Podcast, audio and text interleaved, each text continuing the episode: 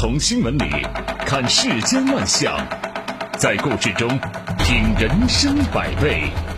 正涵读报，欢迎您收听正涵读报。在我们节目播出的过程当中，欢迎您通过微信与我们保持互动，就我们的节目内容发表您的观点。微信公众号您可以搜索 zhdb 八零零加关注。好，我们来说今天的头条。九月二号晚上，国家主席习近平在二零二一中国国际服务贸易交易会全球服务贸易峰会上发表视频致辞时强调。将继续支持中小企业创新发展，深化新三板改革，设立北京证券交易所，打造服务创新型中小企业主阵地。设立北京证券交易所意味着我国在加快推进资本市场改革层面又迈出了重要一步。这不仅是资本市场更好支持中小企业发展壮大的内在需要。是落实国家创新驱动发展战略的必然要求，也是新形势下全面深化资本市场改革的重要举措。与此同时呢，这也是推动北京两区建设的重要举措。其实对北京来说，要想推动两区建设、构建新发展格局、搭建更加开放的平台，就成了一个必要的选择。也因此，设立北京证券交易所。必将为构建更加开放的国家服务业扩大开放综合示范区和自由贸易试验区注入澎湃动力。在二零一二年，全国性场外交易市场，也就是全国中小企业股份转让系统在北京成立。该市场的功能虽然说被明确为创新型、创业型、成长型中小微企业发展服务，同时呢，也被业内人士称为是北京证券交易所。但是主要还是从事新三板中小企业股份的场外交易。这个新三板自运行以来呢，通过不断的改革探索，目前已经发展成为资本市场服务中小企业的重要平台。二零一九年以来，证监会推出设立精选层、建立公开发行制度、引入连续竞价和转板机制等一系列改革举措，激发了市场活力，取得了积极成效。按照证监会的最新设想。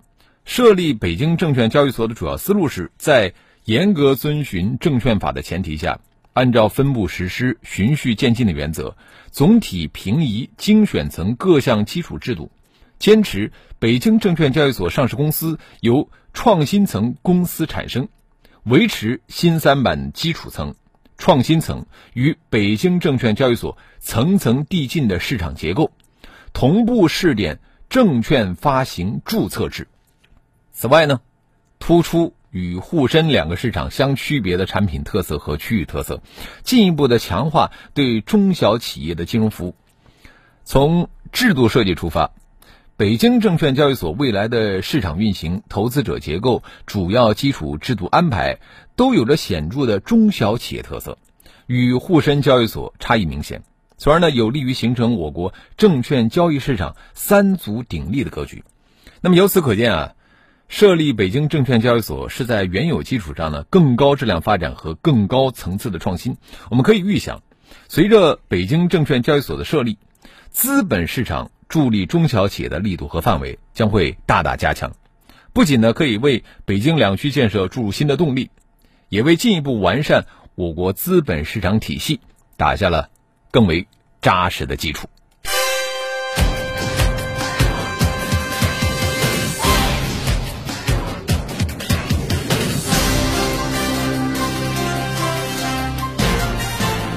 这里是正涵读报。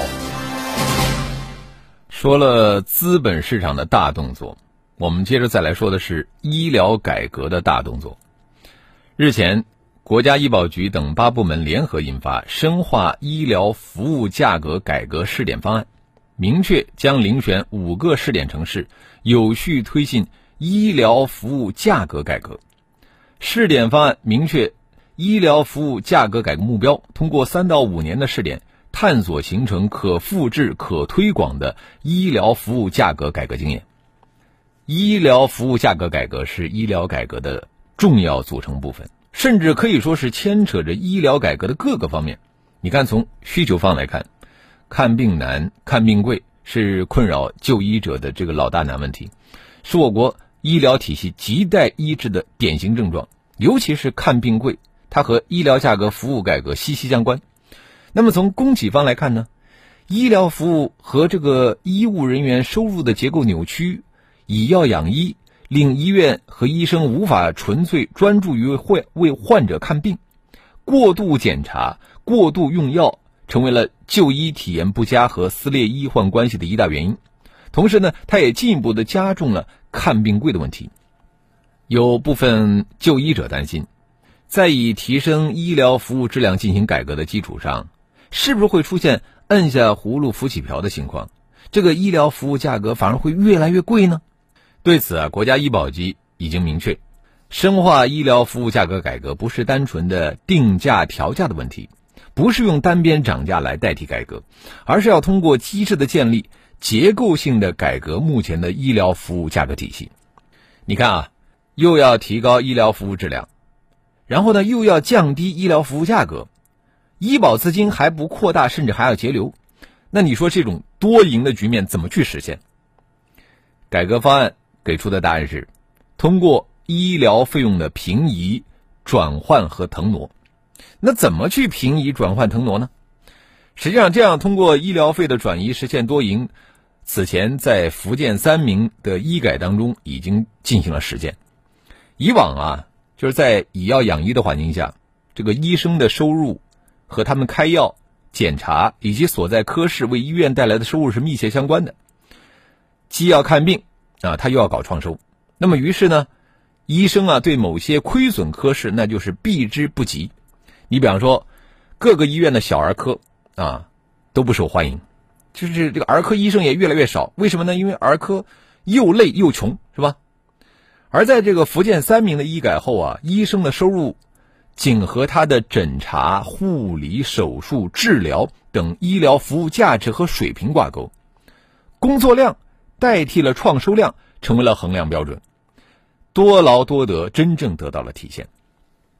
而这个资金又不会从天而降，呃，具体的方法就是，将以往通过药品获得的奖金，转换成医生的劳动所得，去除过度医疗、过度检查和过度用药。将药品流通环节的不当收益把它挤干净，通过医保给公立医院，再分发给具体的医务人员。那么这么一来，资金总量呢并没有增多，但是医生的收入和他的劳动得得到了匹配，就医者享受的医疗服务质量得以提升，医保呢也没有扩大支出，甚至还实现了节支。多赢的局面是通过挤掉不正当溢价，从而达到新的平衡。怎么样在就医实惠和医疗行业发展、医疗服务质量和保证医疗从业者收入之间实现平衡？这个是医疗服务价格改革的最大挑战。根据新的方案，到二零二五年，深化医疗服务价格改革试点经验向全国推广，分类管理、医院参与、科学确定、动态调整的医疗服务价格机制成熟定型，价格杠杆功能得到充分发挥。我们期待。这个改革推广之后，社会公平和福祉能够得以提升。这里是正涵读报。这个医改啊，是一边摸索一边修正。呃，教育呢，其实也是要不断的摸索，不断的修正。男的可以懒，女的不能懒。当一个小女孩对妈妈说出这句话的时候，网友们没办法淡定了。近日，在一众的开学视频当中啊，一则被称为“硬核护爸”爸爸的羽绒服的这个视频吸引了很多网友的视线，但是得到的却几乎是一致的批评。在这个视频当中，由于爸爸洗坏了衣服被妈妈批评，女儿呢就站出来替爸爸说话，甚至在争执当中着急动手打了妈妈，还说出“男的可以懒，女的不能懒”。嗯，这个孩子还很小啊，这个动手打妈妈的举动，自然对妈妈不会构成威胁。他口中的“男的可以懒，女的不能懒”，也不可能成为至理名言，是吧？但是一个童言无忌的对话，能够随着网络的传播而成为焦点，或许正好戳中了日常家庭教育的痛点。在九月二号上午，相关话题主持人已经删除了这个视频，但是讨论。并没有因为视频的删除而结束。事实上，这则视频所反映的教育问题值得我们重视。孩子的这个男的可以懒，女的不能懒，我们可以理解为童言无忌。但是没有出镜的旁观者爸爸，不仅没有制止，反而呢举起了大拇指表示赞赏。年纪尚小的孩子，他的这个意识、他的观念其实都源于父母，是非对错、好与不好都体现在父母的日常教育和行为反馈当中。然而在这一则视频当中啊，妈妈和爸爸的态度和反馈，无疑给出了不好的示范。先是妈妈以“爸爸做错了，你打我干什么”这样的回复，默许了孩子动手解决争执的习惯。后来又在论及“男的可以懒，女的不能懒”的时候，就以“那我就当男生”的回复，错失了及时修订这个错误观念的机会。就像很多人说的呀，父母也是第一次做父母，如何和孩子相处，如何教育孩子，并非生来就会的。教育的本质呢，是一棵树摇动另一棵树，一朵云推动另一朵云，一个灵魂唤醒另一个灵魂。哲学家雅斯贝尔斯的这句话值得我们所有的父母铭记。我们希望这次争论能够让这对父母有所警觉，告别懵懂，从日常琐碎的生活当中担起教育的天职，言传身教，陪同孩子一道成长。这里是正涵读报。说了家长的教育，我们再来说学校的教育。据澎湃新闻报道，九月一号，湖北武汉一所中学在开学典礼直播中，学生晕倒三十秒，无人扶。当地教育局通报，周边同学第一时间举手示意情况，班主任扶这个同学到医务室观察，学生已没有大碍。从视频来看啊，这个涉事的学生晕倒在地三十秒，周围的学生没有一个人上去搀扶，也没有听到学生紧急呼救，他们只是用迟疑的目光去寻找老师。好在呀，这名同学随后被老师扶到医务室观察，啊，是因为他的身体不适才晕倒，最终没有大碍。晕倒无人搀扶，似乎让人惊讶和寒心。有网友评论说。这扶不起的社会冷漠，又浸染了纯洁的校园，真是可怜而且可怕呀！其实我们不应该把这个学生迟疑的三十秒简单的化为冷漠。我觉得这不是学生不愿扶，更可能是不敢扶。为什么不敢扶？啊，道理也很简单。首先就是这些学生们，他们并没有学习急救常识，他们根本没有急救的能力和措施。所以说呢，当面对同学突如其来的晕倒，他们束手无策，傻了。其次呢，这是一个在相对严肃的场合，全校的开学典礼正在网络直播啊，老师正在接受采访。这个时候啊，他们要遵守纪律，他们不能动。这虽然是一次有惊无险的晕倒，但是很多时候，突然倒地是凶险疾病导致的，比方说心肌梗塞，是吧？这就需要和病魔去赛跑，去争分夺秒。那么当前呢，各地都已经开学了，学校也都筹划了开学第一课。不过我以为啊，当学生在学校遇到纪律和生命出现矛盾的时候，作为教育者，我们应当清晰的向学生传递这个信息，就是我们一定要把生命健康放在第一位，我们不能让纪律高于生命。在信息爆炸的时代，每天海量的资讯不是我想要的，我要的是角度、高度、深度。和态度，关注焦点，拨开表象，直抵新闻背后的真实。震撼读报，真实才是大善大美。好，欢迎回来，这里是 FM 一零四无锡经济广播正在直播的震撼读报。我们来看一看微信平台啊，苏源说这是 A 股的里程碑事件。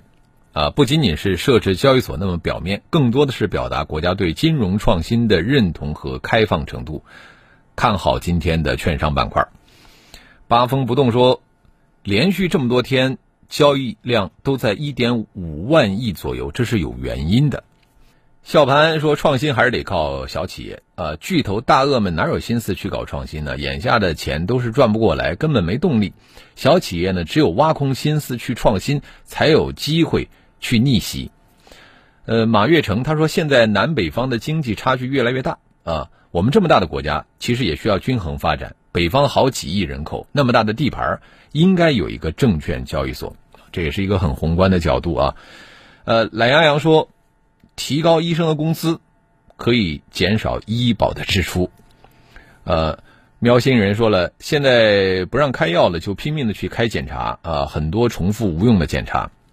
一笑而过，他说我举呃哑铃拉伤了胳膊，觉得肿胀，弯曲的时候疼痛，去某医院，呃挂的是外科，然后把我转到骨科，医生问了一下情况，就开了核磁共振检查单。做完检查，医生看了一眼检查报告，说骨头正常，应该是肌肉拉伤，然后开药，完事儿。像这种情况，其实以后啊就应该可以避免。上善若水说非常无语啊，尤其是他女儿动手打妈妈啊，呃凶他的妈妈，并没有任何一个人告知他这个行为是错的啊，这不是小棉袄，这是没家教。太湖一刻啊，他呢说，这个老百姓啊还是担担心这个医改是越改越难，越改越贵啊，暂时不看好。其实我们刚才也说了，我们今天说到的这个医疗价格改革，在福建的三明已经试行过了，成功了。现在又选五个新的地方再进行试行，所以我觉得您现在先不要说不看好，等到实行的时候发现问题的时候，您可以再提提意见。来看到黄威说，如果不是摆拍这个短视频的话，这个小女孩离肺不远了。林黛玉她说。看的人想给他们一家人各赏一个大嘴巴子，啊，当爹妈这是什么毛病啊？惯子如杀子，好好的一个孩子，呃，毁在他们身上了。好，我们也欢迎更多的朋友可以就我们的节目内容来发表您的观点。微信公众号您可以搜索 zhdb 八零零加关注。我们继续来读报。自动驾驶辅助行业创举，这款神器让您彻底的解放双手。近日啊，一款号称自动驾驶神器的商品在网上销售。据媒体调查呢，这款号称自动驾驶神器的商品多为配重环或运动手环等商品，没有科技成分，使用的时候呢存在安全隐患。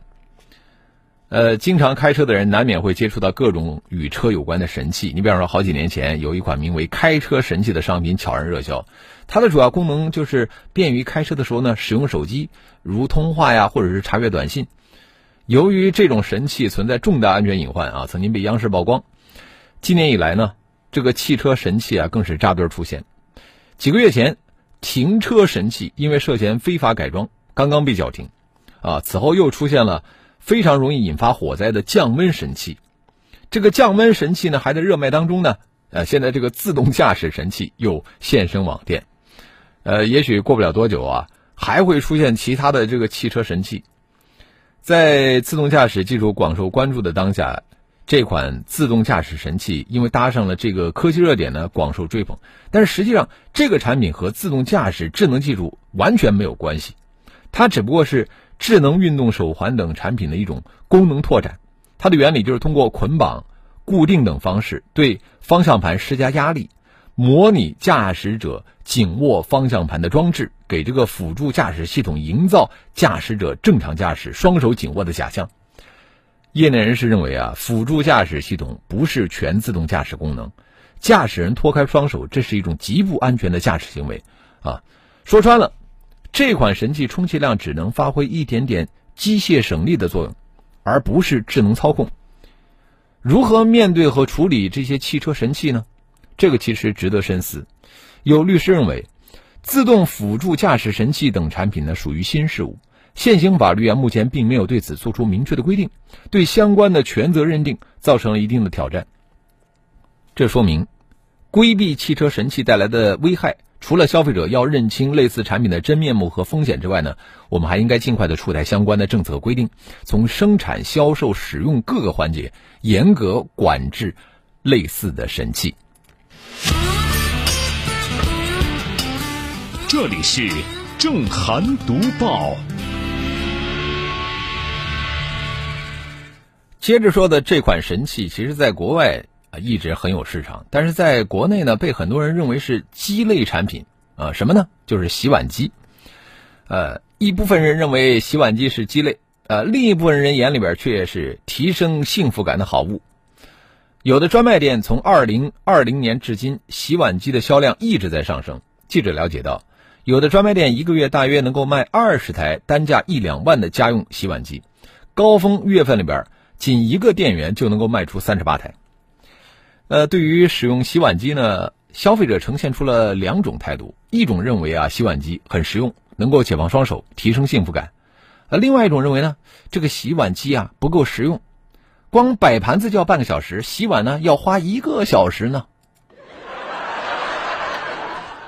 就无论从什么角度来看，洗碗机对于现在家庭生活的地位好像越来越突出。出现洗碗机消费热潮，从侧面反映出了这个日趋懒人化的都市生活理念。呃，现在这个信息化的时代啊，有越来越多的便捷工具服务，打破了我们原来的生活习惯。推门回家最习惯的呢，不是洗菜做饭，而是用手机点外卖。日常购物最常去的不是商场超市，而是同城配送；打扫卫生最能干的不是扫把拖把，而是扫地机器人啊！只要能够省时省力，消费者就买买买。这个洗碗机呢，仅仅是懒人经济风潮的产品之一。洗碗机早已有之，近期爆火也不是偶然。您想想，我们每天忙碌于重复的职场工作，下班回家还得忙碌于重复性的这个洗菜洗碗啊，很多人就会觉得。烦呢，啊，都市生活的焦虑感由此而来。习惯了手机在手、天下我有的当代青年人，他们崇尚个性化的生活，他们反对毫无新鲜感的家务劳作。那么，洗碗机的消费潮是家庭生活焦虑达到临界点释放之后的一种风向。对此呢，不免有人会说了：说依赖智能电器啊，嫌少自己动手，那么家庭生活的烟火气啊就变淡了。实际上啊，恰恰相反。这个家庭生活，其实就是应该把时间用来陪伴老人和孩子，用娱乐来减压等等，促进家庭生活风味的活动。美好的生活不能说总是停留在妈妈做饭、爸爸洗碗这样的固有印象，让爸爸妈妈、爷爷奶奶能够再懒一点，家庭生活是不是会更美好呢？过去我们常用恩格尔系数看食品支出总额占个人消费支出总额的比重，判断一个家庭的富裕程度。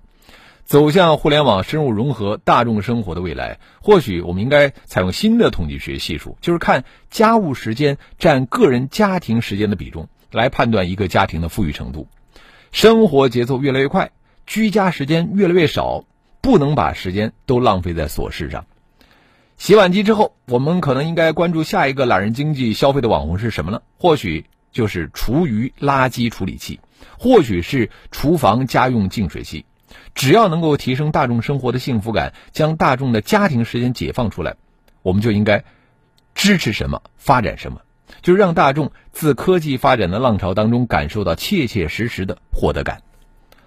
好了，今天的读报我们就说到这里，感谢您的收听和参与。更多的交流，请您搜索微信公众号 zhdb 八零零加关注。